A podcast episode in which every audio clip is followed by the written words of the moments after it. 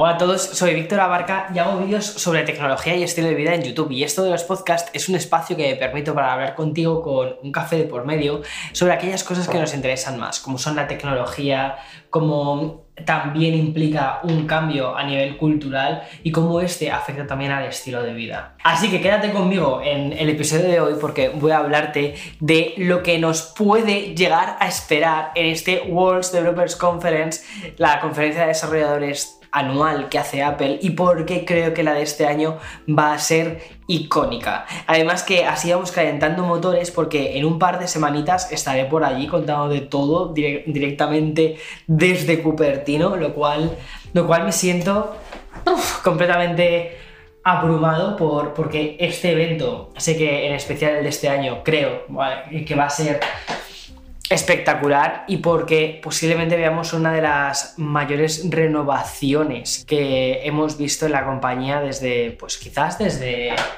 desde la salida del propio, del, propio iPhone. O sea, ese nivel, ese nivel de locura. Pero antes de nada, quiero preguntarte, ¿qué tal estás? ¿Cómo te encuentras? Si estás escuchando este, este podcast en Spotify o Apple Podcast, me encantaría que me dejases algún comentario positivo. si fuera positivo sería genial.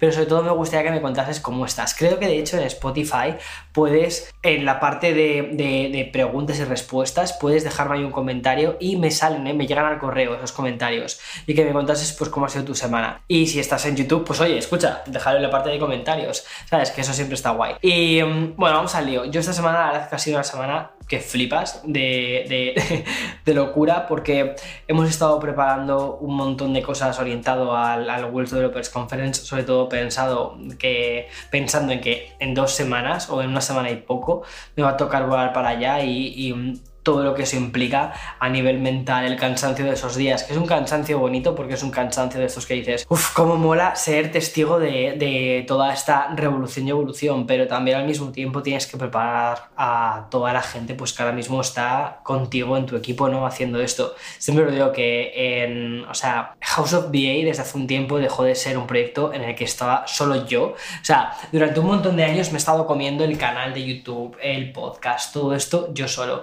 Pero es verdad que desde hace pues eh, dos, tres, dos años y medio aproximadamente el equipo ha ido creciendo y al final es un equipo formado por un montón de colaboradores de diferentes lugares. Algunos están en España, otros están en Colombia y entonces...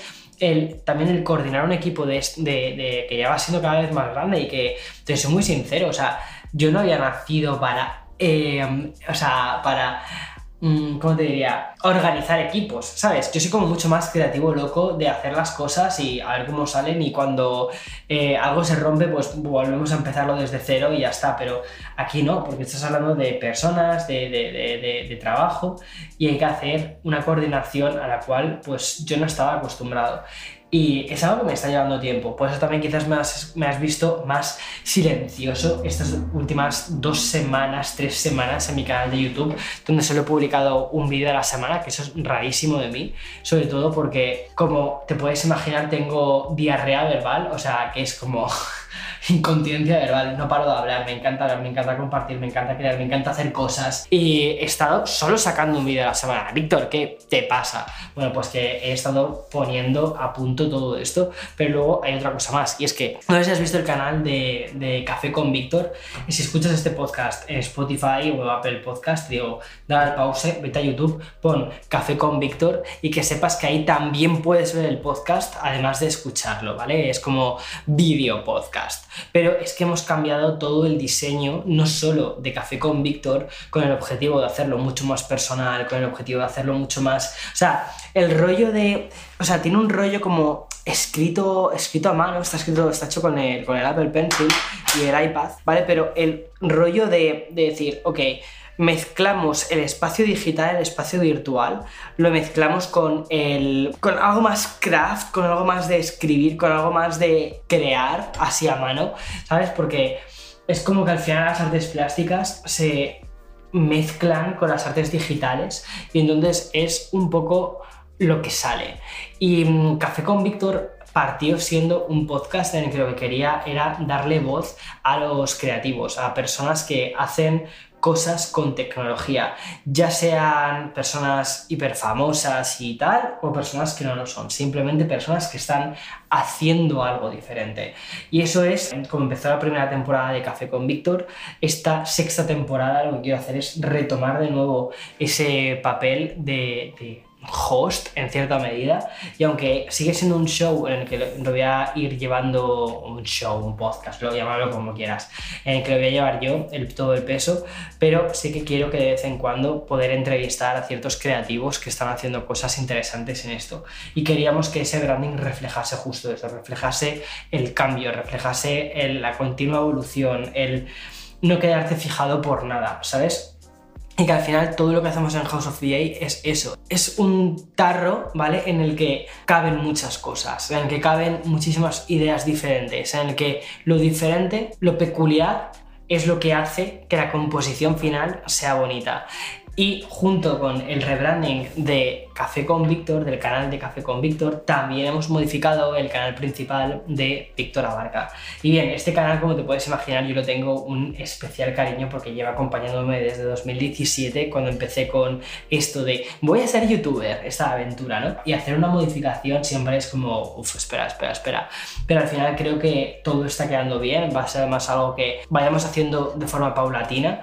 Y una cosa que me fascina son las portadas. Nunca había pensado en que las portadas pudiéramos hacer cosas más dinámicas con ellas. Entonces hemos decidido crear una portada más o menos para, para, este año, un poquito más de año que viene, tenemos 14 portadas creadas, o nos faltan porque algunas, eh, pero la idea es cambiarlas en función de las diferentes festividades, ¿no? O de los diferentes eventos importantes que eh, rigen al canal. Ahora tenemos el World Developers Conference, entonces la portada a la que vas a acceder vas a ver que está el Apple Park esbozado en lápiz, porque el concepto sigue siendo el mismo, el concepto del lápiz, que es algo que ya llevamos teniendo incluso con el rebranding anterior, que si te acuerdas estaban las gafas dibujadas, había unos auriculares dibujados, todo eso, ¿vale? Es como que va cogiendo forma.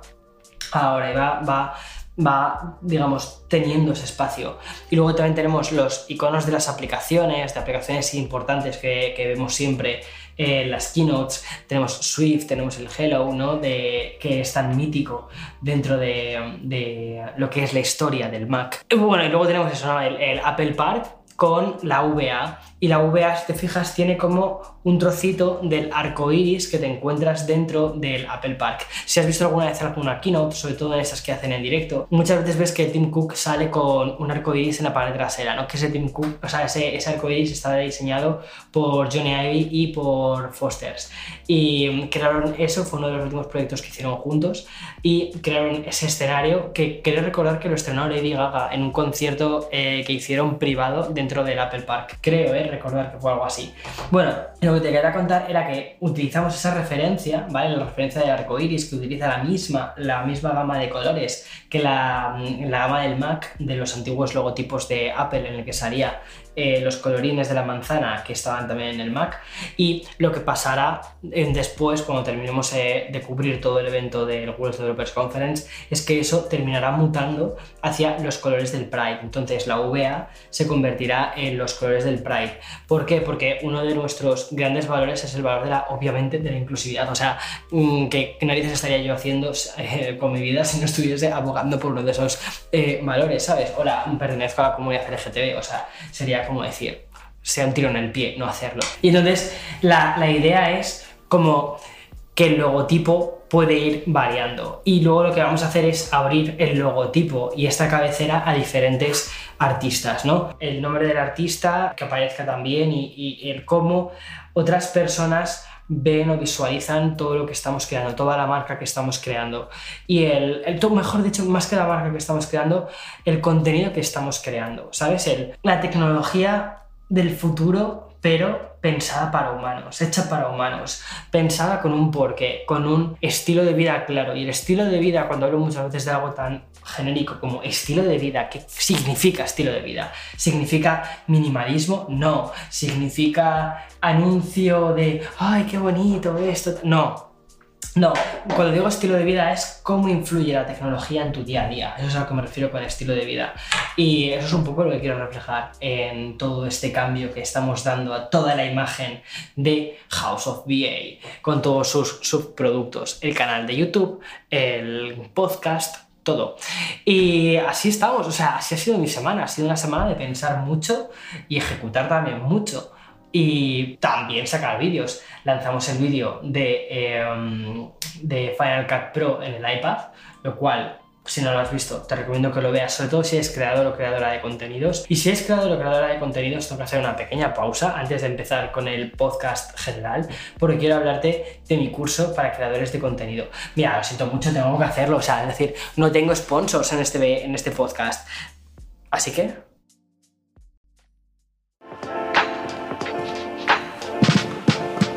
Hola, soy Víctor Abarca y voy a ser tu profesor en este curso sobre cómo ser un creador de contenido y poder vivir de ello. Este curso se va a extender durante las más de 6 horas y las diferentes prácticas que hay en tres módulos. En el primer módulo vas a aprender sobre cómo hacer un plan de marketing estratégico orientado a conocer el público al que quieres dirigirte, el contenido que quieres crear y las plataformas en las que quieres publicar este contenido. YouTube, TikTok, Instagram, y también podcast. Después vamos a ir a una parte más práctica y vamos a ponernos manos a la obra a crear este contenido. Vas a aprender qué tipo de cámara debes utilizar para los diferentes tipos de escenario, las bases de un guion e incluso la planificación que debes hacer cuando quieras abordar una creación de contenido más profesional. Y por último, vamos a conocer las bases de tu negocio. Vamos a aprender sobre las métricas de tu canal, de tu cuenta de Instagram y cómo funciona el último TikTok que has publicado. Y vamos a darle un valor a todo esto para que podamos hablarles a las agencias y a los diferentes clientes que se acerquen y poder proponerles una acción de patrocinio.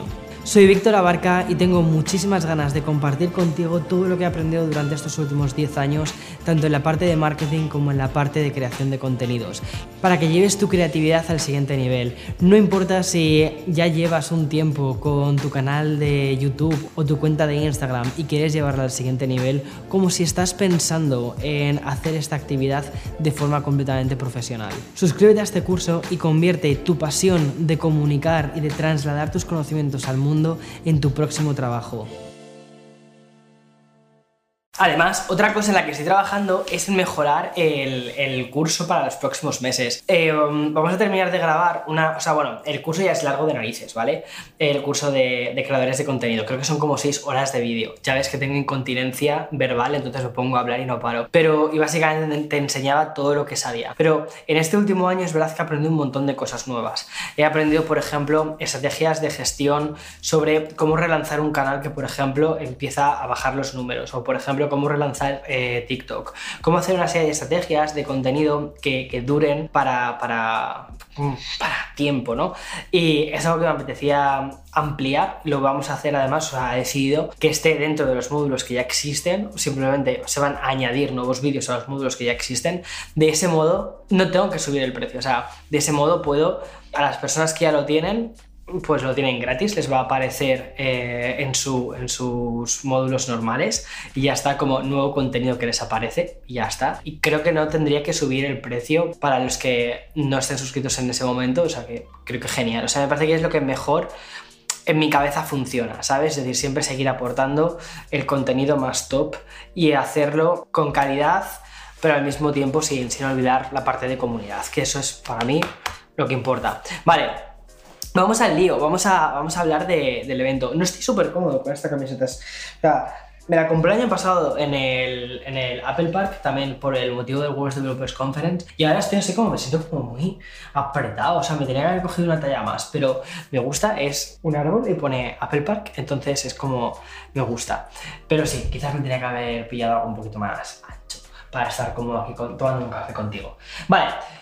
Tengo, me he hecho un pequeño guion, ¿vale? Más que nada para no ser caótico porque llevo 10 minutos de episodio y es como, eh, Víctor, eh, habla de cosas. Tengo aquí cosas que te quiero comentar sobre lo que espero del World Developers Conference. Pero al final, te soy muy sincero, que es que me lo sé de memoria. Me lo sé de memoria porque llevo soñando con este World Developers Conference desde hace tanto tiempo que esto al final sale como boom. Vale, uno, porque creo que es el evento más importante que ha hecho Apple en sus últimos 10 años. Porque creo que estamos a punto de pasar de lo que es la tecnología que va en nuestro bolsillo y de una realidad en dos dimensiones a una realidad que nos vamos a poner delante de nuestros ojos y que va a tener una influencia brutal no solo a nivel tecnológico y en el resto de sectores, sino incluso también en cómo nos comportamos como sociedad, como especie, como seres humanos. ¡Boom! O sea, flipas. Y eso no lo he leído. O sea, eso, eso directamente ha sido así.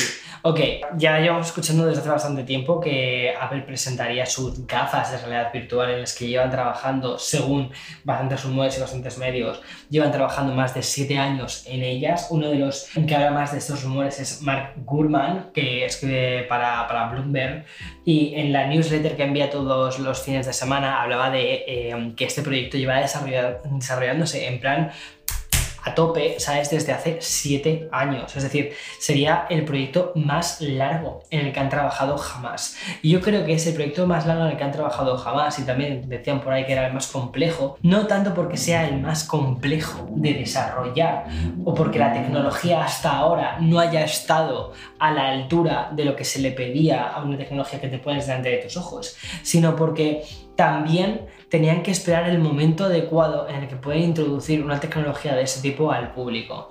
Y creo que ese momento todavía quizás no es el más adecuado, pero sí que hay que, hay que lanzarlo en algún momento. Y quizás ahora es más adecuado que hace, por ejemplo, dos años, o está en un mercado más maduro que hace dos años. ¿A qué me refiero con todo esto?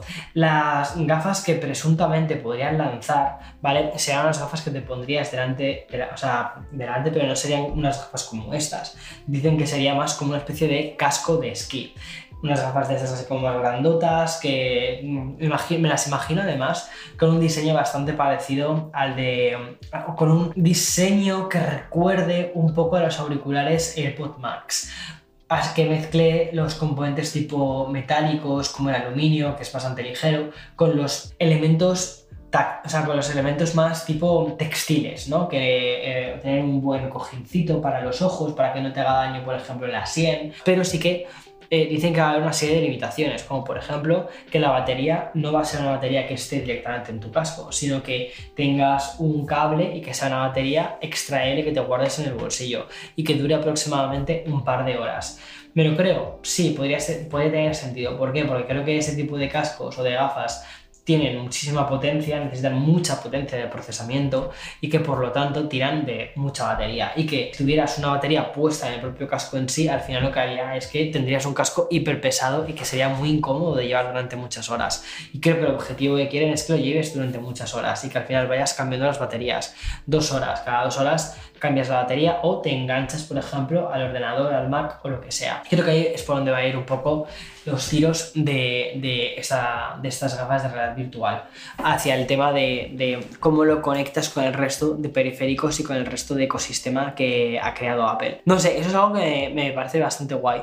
Y luego cuando hablo de gafas de realidad virtual, una cosa que me llama la atención es que se ha rumoreado durante bastante tiempo que no solo van a ser de realidad virtual, sino que van a estar pensadas para realidad mixta ¿Qué, ¿Qué, diferencia hay entre la mixta y la, y la virtual? Mira, la realidad real, ¿vale? Es la, la, transparente, la que no tienes nada, la que no tienes ninguna capa. La realidad mixta es la que estaría entre medias de una realidad virtual en el que digamos, todo es una pantalla negra y te proyectan unas imágenes en tus ojos y entonces ves una, ves como un videojuego constante, ¿vale? Es una realidad virtual y la realidad mixta sería justo lo que está entre medias, es decir, tienes un acceso a lo que tienes delante de ti, a lo que tus ojos procesan del mundo real y también tiene una capa por delante que está solapada, ¿vale? Que es la, proyección.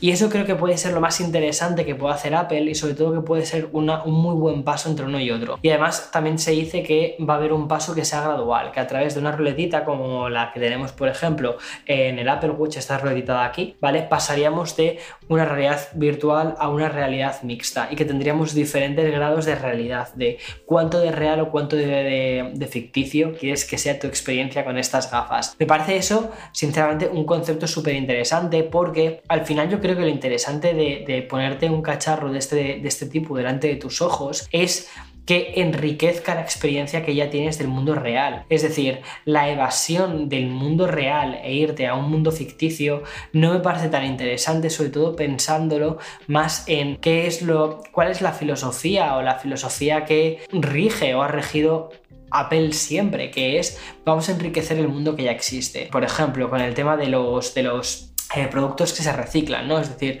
eh, plantar más árboles, el, vamos a hacer que, vamos a que este planeta sea cuidado, ¿sabes? Entonces creo que eso es algo en lo que creo o espero de verdad que esté en el ADN de una compañía como Apple y no en el hecho de vamos a ponernos unas gafas y para olvidarnos del mundo real que tenemos delante de nosotros y descuidarlo. No creo que vaya por ahí tanto, sinceramente, el el espíritu que tienen estas gafas por debajo, que subyace, ¿no? Sino que sea algo más de enriquecer, de enriquecer el, entorno en el que vivimos y enriquecer nuestra experiencia. Y creo que eso es lo más interesante. Creo que el, el evento, más que presentarnos unas gafas, o sea, a mí personalmente, lo que yo espero de este evento, ay, ¿por qué estoy tan serio? ¿Por qué soy tan serio? Cuando estoy de, celebración de que voy a poder verlo, no lo sé, no lo sé. Me pones una cámara delante y sabes lo que me pasa. Y como me veo reflejado, es como que entro en el modo de, televisión, no.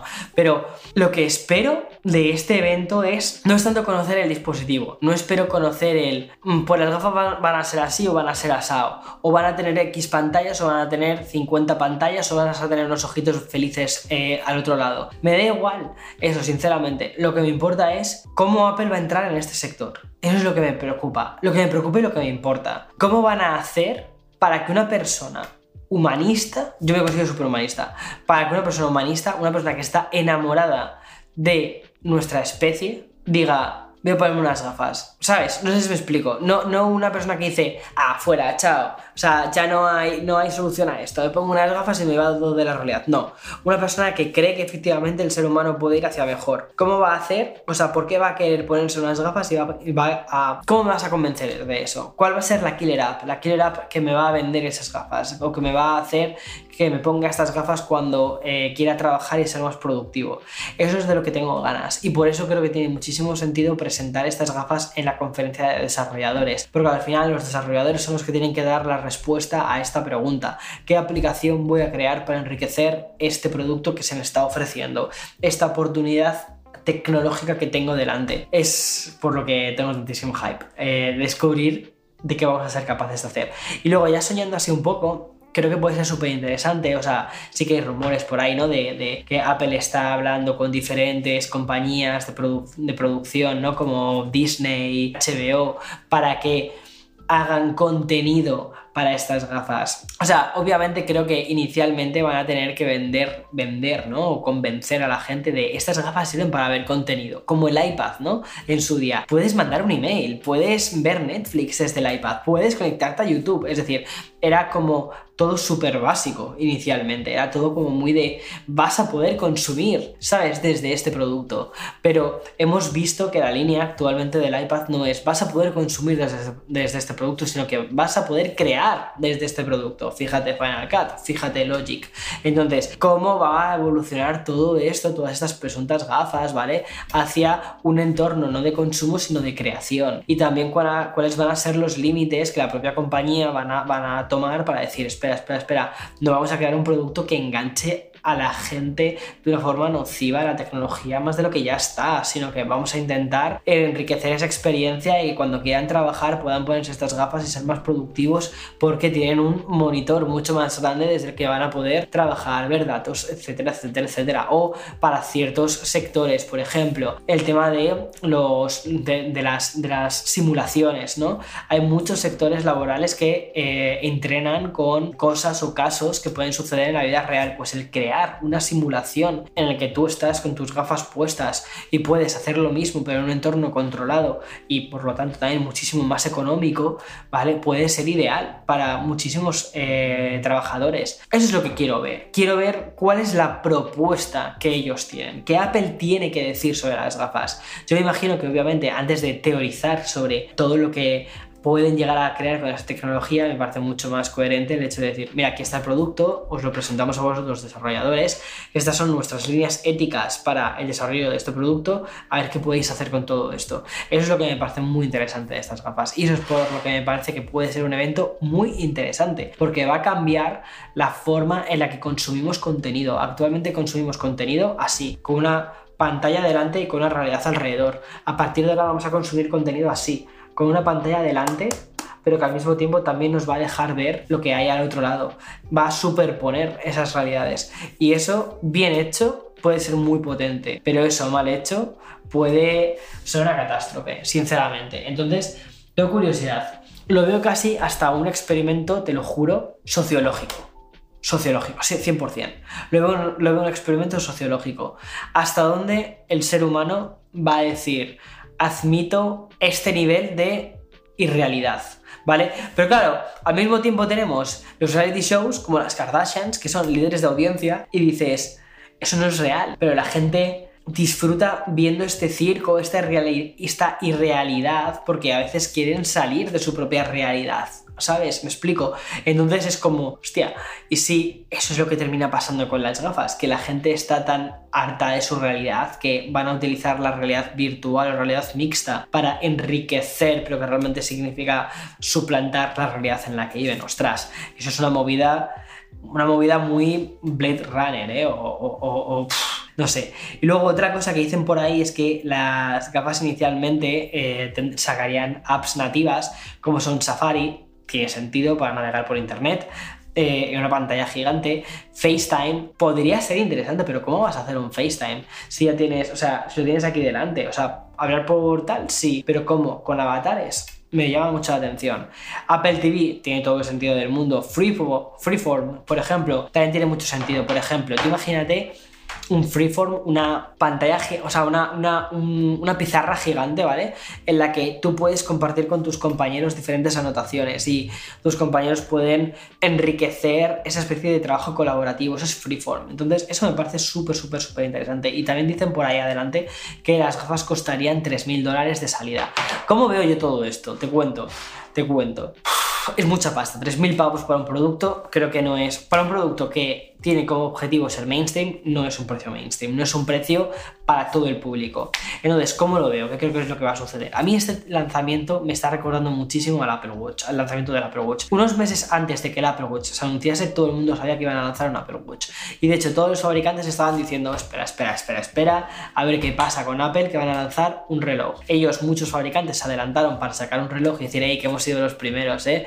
O hemos sido los segundos, ¿eh? Y que Apple viene después. Pero realmente todos estaban diciendo, vale, estos vienen después, pero a ver qué hacen, ¿sabes? Y luego el Apple Watch redefinió muchísimo la forma en la que nos, nos relacionamos con los wearables, con los productos que llevamos encima de nosotros, como, como estos, ¿no? Entonces, y el primer lanzamiento que hubo del Apple Watch, el Apple Watch original o Series 0 o como lo quieras llamar, es un Apple Watch muy primitivo. Si lo piensas, es muy primitivo sobre lo que tenemos ahora. El procesador era lentísimo, la batería se descargaba rápido, la pantalla era más pequeña, el diseño general o las líneas generales era más o menos muy parecido, pero el concepto ha variado bastante desde entonces hasta ahora y mm, es un poco lo que creo que puede pasar con las gafas. Lo que pasa que las gafas, o sea, el primer Apple Watch estaba muy lanzado para los desarrolladores y para los primeros nerds, para los primeros que lo compramos, que éramos unos nerds y queríamos tener las notificaciones en nuestro reloj, pero también para los desarrolladores, para saber cómo podían adaptar las aplicaciones que hacían para, para el iPhone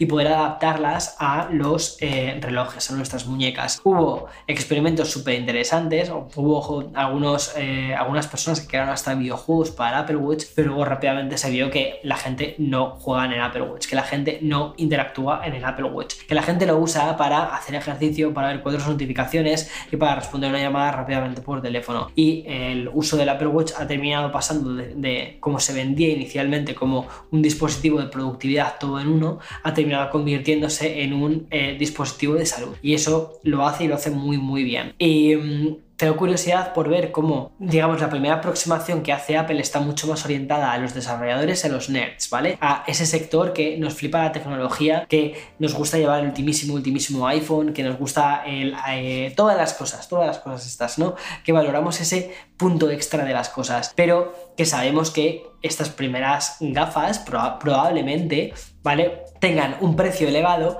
y que al mismo tiempo no tengan todas las características que queremos tan puliditas en el día 1, como sucedió con el Apple Watch. Pero que sabemos que las siguientes versiones van a ir puliéndose cada vez más y posiblemente saquen incluso modelos que no sean pro, ¿vale? De estas, de estas gafas y que sean mucho más económicos y mucho más orientados a un público general. En este caso sí. Pero esta primera versión creo que va a ser un producto visualmente bastante bien hecho, pero luego con diferentes cosas que necesitan ir puliéndose y sobre todo con una carencia de aplicaciones inicial bastante grande porque es necesario que los desarrolladores que estarán ahí en el 5 de junio en ese World Developers Conference entiendan el producto y digan quiero desarrollar cosas para ese producto y dentro de dos años cuando saquen la siguiente versión primera o segunda versión después de esta digas ah mira tiene esta aplicación tan interesante. Ah, mira, que tiene esta aplicación que te simula como si estuvieses bebiendo cerveza, ¿no? Como sucedía en ese, en ese primer iPhone. Pero que al final eran cosas que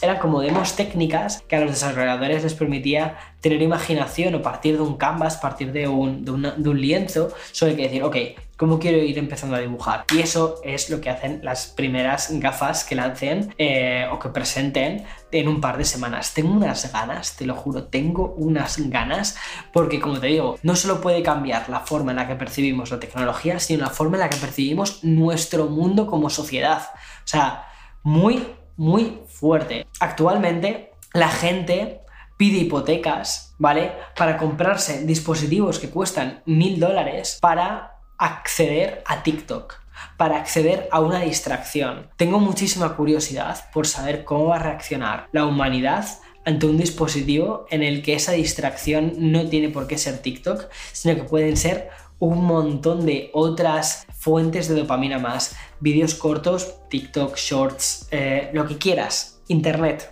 ahí tienes.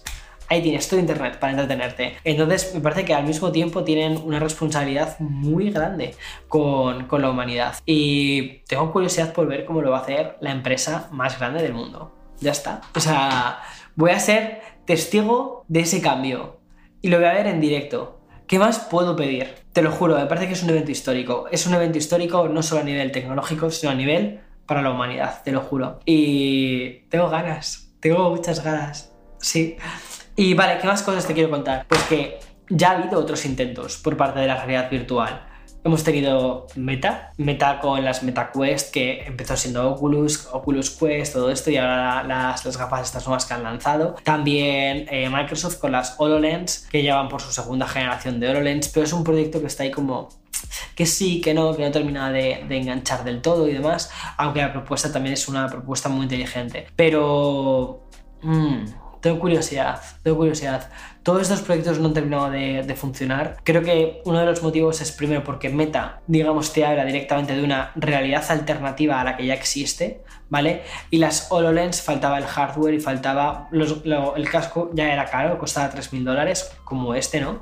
En principio. Y mm, no supo, yo creo, que atraer a un público general, se fue un público de desarrolladores, profesionales, arquitectos, diseñadores, o sea, a por un público muy, muy, muy, muy, muy concreto y muy específico. No supo entrar al gran público, pero creo que para que esa tecnología sea aceptada tiene que entrar al gran público en un corto espacio de tiempo. Y eso con una segunda versión de gafas más económicas puede hacerlo, pero para que puedas venderle esas gafas al gran público no solo necesitas unas gafas, sino también necesitas unas aplicaciones. Y esas aplicaciones tienes que vendérselas al nerd que va a estar, como yo voy a estar ahí el 5 de, mm, junio, diciendo, bien, unas gafas, eso. Pero escucha, porque no solo de gafas y de realidad virtual se vive en, los en este World Developers Conference, también se escucha, ¿vale? Que vamos a recibir un portátil, el MacBook Air de 15 pulgadas. Uff, tengo muchas cosas que decirte aquí sobre esto. ¿Te acuerdas que hace un par de episodios te hablé sobre la cantidad de opciones que ahora mismo tiene Apple dentro de un Mac. O sea, si quieres comprarte un Mac ahora mismo es como, o sea, tienes que hacer un ejercicio de meditación que vamos, que ni el Dalai Lama, ¿sabes? Porque tienes que saber muy bien exactamente qué es lo que quieres para poder decidir qué Mac quieres. Y te voy a decir una cosa, te voy a ser súper sincero. O sea, habiendo probado un montón de modelos diferentes de Mac, dedicándome todos los días a analizar cosas relacionadas con tecnología, a hacer un seguimiento sobre tecnología. Ahora mismo, si me preguntaras a mí, a mí, a Víctor Abarca, Víctor, ¿qué Mac quieres? ¿Qué Mac necesitas exactamente? Te diría, no sé, no sé, o sea, tengo muchas opciones, porque esto puedo hacerlo con esto, esto puedo hacerlo con este otro, esto puedo hacerlo con este otro. Y al final lo que te das cuenta es que la línea entre los Mac es muy estrecha, es muy delgada, porque la generación M2, el M2 normal, el M2 Pro y el M2 Max, la diferencia que hay entre ellos es que realmente puedes hacer con ellos, con estos tres procesadores, puedes hacer lo mismo, ¿vale? Lo único que te cambia son los tiempos de espera que tienes que tener para cada uno. Con el M2 Max, bueno, es el que tengo en el MacBook Pro. Y te va a ir todo, boom, boom, boom, súper rápido. O sea, todo súper fluido, todo súper bien, todo increíblemente bien, ¿vale? Y vas a poder renderizar los vídeos a nivel velocidad luz casi. Pero puedes también acelerar los vídeos, puedes editar en Final Cut Pro perfectamente con un M2. Ahí tenemos la prueba del iPad o tenemos la prueba también de los Mac Air eh, del año pasado que permiten perfectamente eh, editar en Final Cut Pro. Y entonces, ¿en qué lugar queda este MacBook Air de 15 pulgadas? Ok, creo, sinceramente, que la mayoría de la gente no necesita un MacBook Pro, ¿vale? O sea, humilde opinión, humilde opinión. Creo que el ordenador estándar para todo el mundo es el MacBook Air. ¿Por qué? Porque tiene buena autonomía, tiene un muy buen procesador, autonomía es batería, tiene una batería de la leche, ¿vale? Tiene un buen procesador es fino, lo puedes llevar donde quieras, los puertos que tiene están, pues bien, ya está, o sea, USB-C, Thunderbolt, ya está, con adaptadores, ahora mismo ya el mundo entero se mueve en, el entorno Thunderbolt, eh, USB-C, ya está, puedes tirar con un, con un este. Pero claro, hay mucha gente que directamente compra la versión Pro, ¿vale? Porque la pantalla es más grande. Entonces no quieren una pantalla de 13 pulgadas, quieren una pantalla de 13,6, no quieren una pantalla de 13,6, quieren una pantalla grande, perdón, 13,3, porque quieren una pantalla de 15, 16 pulgadas y terminan gastándose mucho más dinero en un ordenador que, del cual no necesita la gran mayoría de las cosas que te están ofreciendo. Entonces me parece mucho más inteligente el hecho de decir, ok, pues tenemos el MacBook Air con dos tamaños, 13 y 15, para la gente que quiere una pantalla pequeña, para la gente que quiere una pantalla grande. Tenemos el MacBook Pro con una pantalla pequeña grande, dependiendo de si trabajas en casa o si no trabajas en casa. Si trabajas en casa, es muy probable que directamente digas, pues tengo el MacBook de 14 pulgadas, que cuando llego a casa lo conecto al Studio Display, tengo una pantalla grande y cuando trabajo desde fuera, pues directamente me llevo mi MacBook de 14 pulgadas porque es hiper portátil. O bien la versión de es que no quiero quiero todo en una misma pantalla, tanto esté en casa como esté fuera. Entonces quiero 16 pulgadas, porque para mí es lo más cómodo, porque va a ser la única pantalla que tenga. Si es la única pantalla que tienes, el de 16 pulgadas, me parece bestialmente bueno porque tienes más espacio para ser más productivo, más productiva. Y entonces el MacBook Air de 15 pulgadas imagino que va por ahí. Pero ahora, ¿qué procesador va a tener este de 15 pulgadas? Porque es más grande y sale un año más tarde que el MacBook Air del año pasado que se presentó también en el World Developers Conference.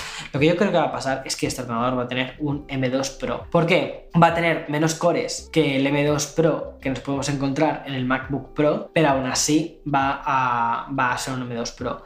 De modo se va a hacer la diferenciación similar a como se hace actualmente con el MacBook Air de 13 y el MacBook Pro de 13, que uno tiene ventilador, otro no tiene ventilador. Entonces creo que va o una refrigeración, ¿no? Eh, creo que va, va a ir más por ahí. Entonces, por ejemplo, para una persona que hace algo de retoque fotográfico o edición de imágenes orientado a social media, pues quizás diga, ah, pues mira, quiero un ordenador, un MacBook Air de 15 pulgadas y además le quiero meter el M2 Pro porque hago un poquito de retoque de imagen, entonces quiero ese extra de gráfica que me da el, el M2 Pro. Puede, puede, tiene sentido, tiene sentido. Entonces, creo que sí que puede ser un lanzamiento que veamos, que se lance dentro de nada y que además no es la primera vez que Apple tiene como diferentes tamaños de pantalla puestos en todo su ecosistema. Recuerda que tuvimos los MacBook sin apellidos, ¿vale? Los MacBook a secas de 11 pulgadas. Flipas pero hace no mucho tiempo teníamos ordenadores de 11 pulgadas. Me acuerdo que eran bastante económicos. Y luego, ¿qué más cositas espero? Ya para cerrar también el podcast. al final es una conferencia de desarrolladores. ¿Qué sería una conferencia de desarrolladores si no hablásemos de software? iOS 17, iPad OS 17, Mac OS el 13, ¿no? Creo que es el que toca este año. Creo que es el 13 el que toca. O sea, necesitamos nuevo software. Ahora, no creo que vayamos a ver cambios demasiado grandes en el, software, sobre todo la versión de Mac y la versión de iPad. Creo que el año pasado recibieron ambas dos cambios bastante grandes y la versión de los iPhone cambiaron con la, con la pantalla de inicio. Creo que este año todo el software va a estar mucho más relacionado con productos que llevan tiempo sin cambiar. El Apple Watch, ¿vale? Por ejemplo, es uno de ellos. Eh, Apple TV también podría ser otro de estos cambios grandes que veamos en el, en el software, sobre todo porque Apple TV creo que es un producto muy interesante si se combinase en un futuro con unas gafas de realidad virtual, porque seguiría siendo ese producto de consumo multimedia y además creo que la interfaz de esas gafas podría venir bastante de lo que es el Apple TV y el iPad juntos, o sea, de estas dos cosas juntas. Y luego, por último, creo que también han destinado muchísimos recursos a crear software específico para las gafas. Ese presunto XROS, ¿no? Ese Extreme Reality OS del que tantísimo también se ha hablado durante estas últimas semanas por temas de patentes y por temas de mogollón de movidas. Entonces, creo que es un poco, o sea, creo que no vamos a ver tantísimos, tantísimos cambios o, novedades en, relacionados con, con, software, curiosamente, a pesar de que el resto de compañías, mira, esta misma semana fue también el Microsoft Build, que fue la conferencia de desarrolladores de Microsoft, en el que se habló muchísimo sobre la inteligencia artificial. Hace unos meses eh, fue el, el Google I.O., que también fue inteligencia artificial 100%, y creo que la palabra inteligencia artificial, fíjate, creo que no va a salir en la conferencia de desarrolladores de este año. Si quizás se hace alguna mención, pero la forma en la que ellos llaman inteligencia artificial, que es Machine Learning, que es como llevan haciéndolo toda la vida. Pero creo que el tema de Machine Learning y la forma en la que, ese, que las máquinas aprenden, ¿vale? Y te pueden dar respuestas, van a ir orientadas por otros lados. Por ejemplo, ¿te acuerdas cuando te conté en Expreso con Víctor esta semana que iban a lanzar una actualización para el iPhone? Creo que va a ser para tanto para iOS 16 y quizás luego lo veamos también en iOS 17, en el que con 15 minutos de leer una serie de textos, el iPhone va a ser capaz de aprender la modulación de tu voz. Entonces tú cuando escribas un texto y pongas hola, ¿qué tal estás? Lo va a decir con tu voz, hola, ¿qué tal estás? Y eso puede ser muy interesante para aquellas personas que pierdan la capacidad de hablar en el futuro. Te dan una mala noticia, una noticia de, súper jodida, que te dicen, oye, mira, vas a perder la voz, vas a perder la capacidad de hablar. Ese tipo de enfermedades existen. Y las esclerosis, ¿no? Y, y mm, dices, hostia, ¿qué hago?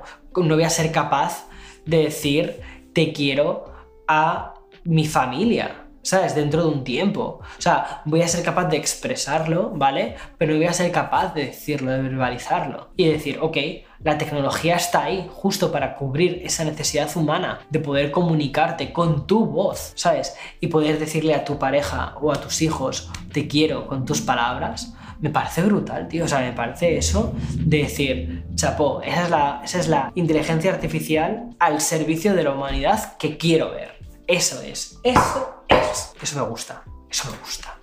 Y yo creo que si van por ahí también con la realidad virtual, pueden tener un acierto. Creo que todas las innovaciones tecnológicas que se hagan sin pensar en el futuro de la humanidad, primero, creo que no van a funcionar porque, o sea, los, los seres humanos creo que hemos aprendido durante miles de años que cuando le damos la espalda a la naturaleza, la naturaleza nos la devuelve por mil.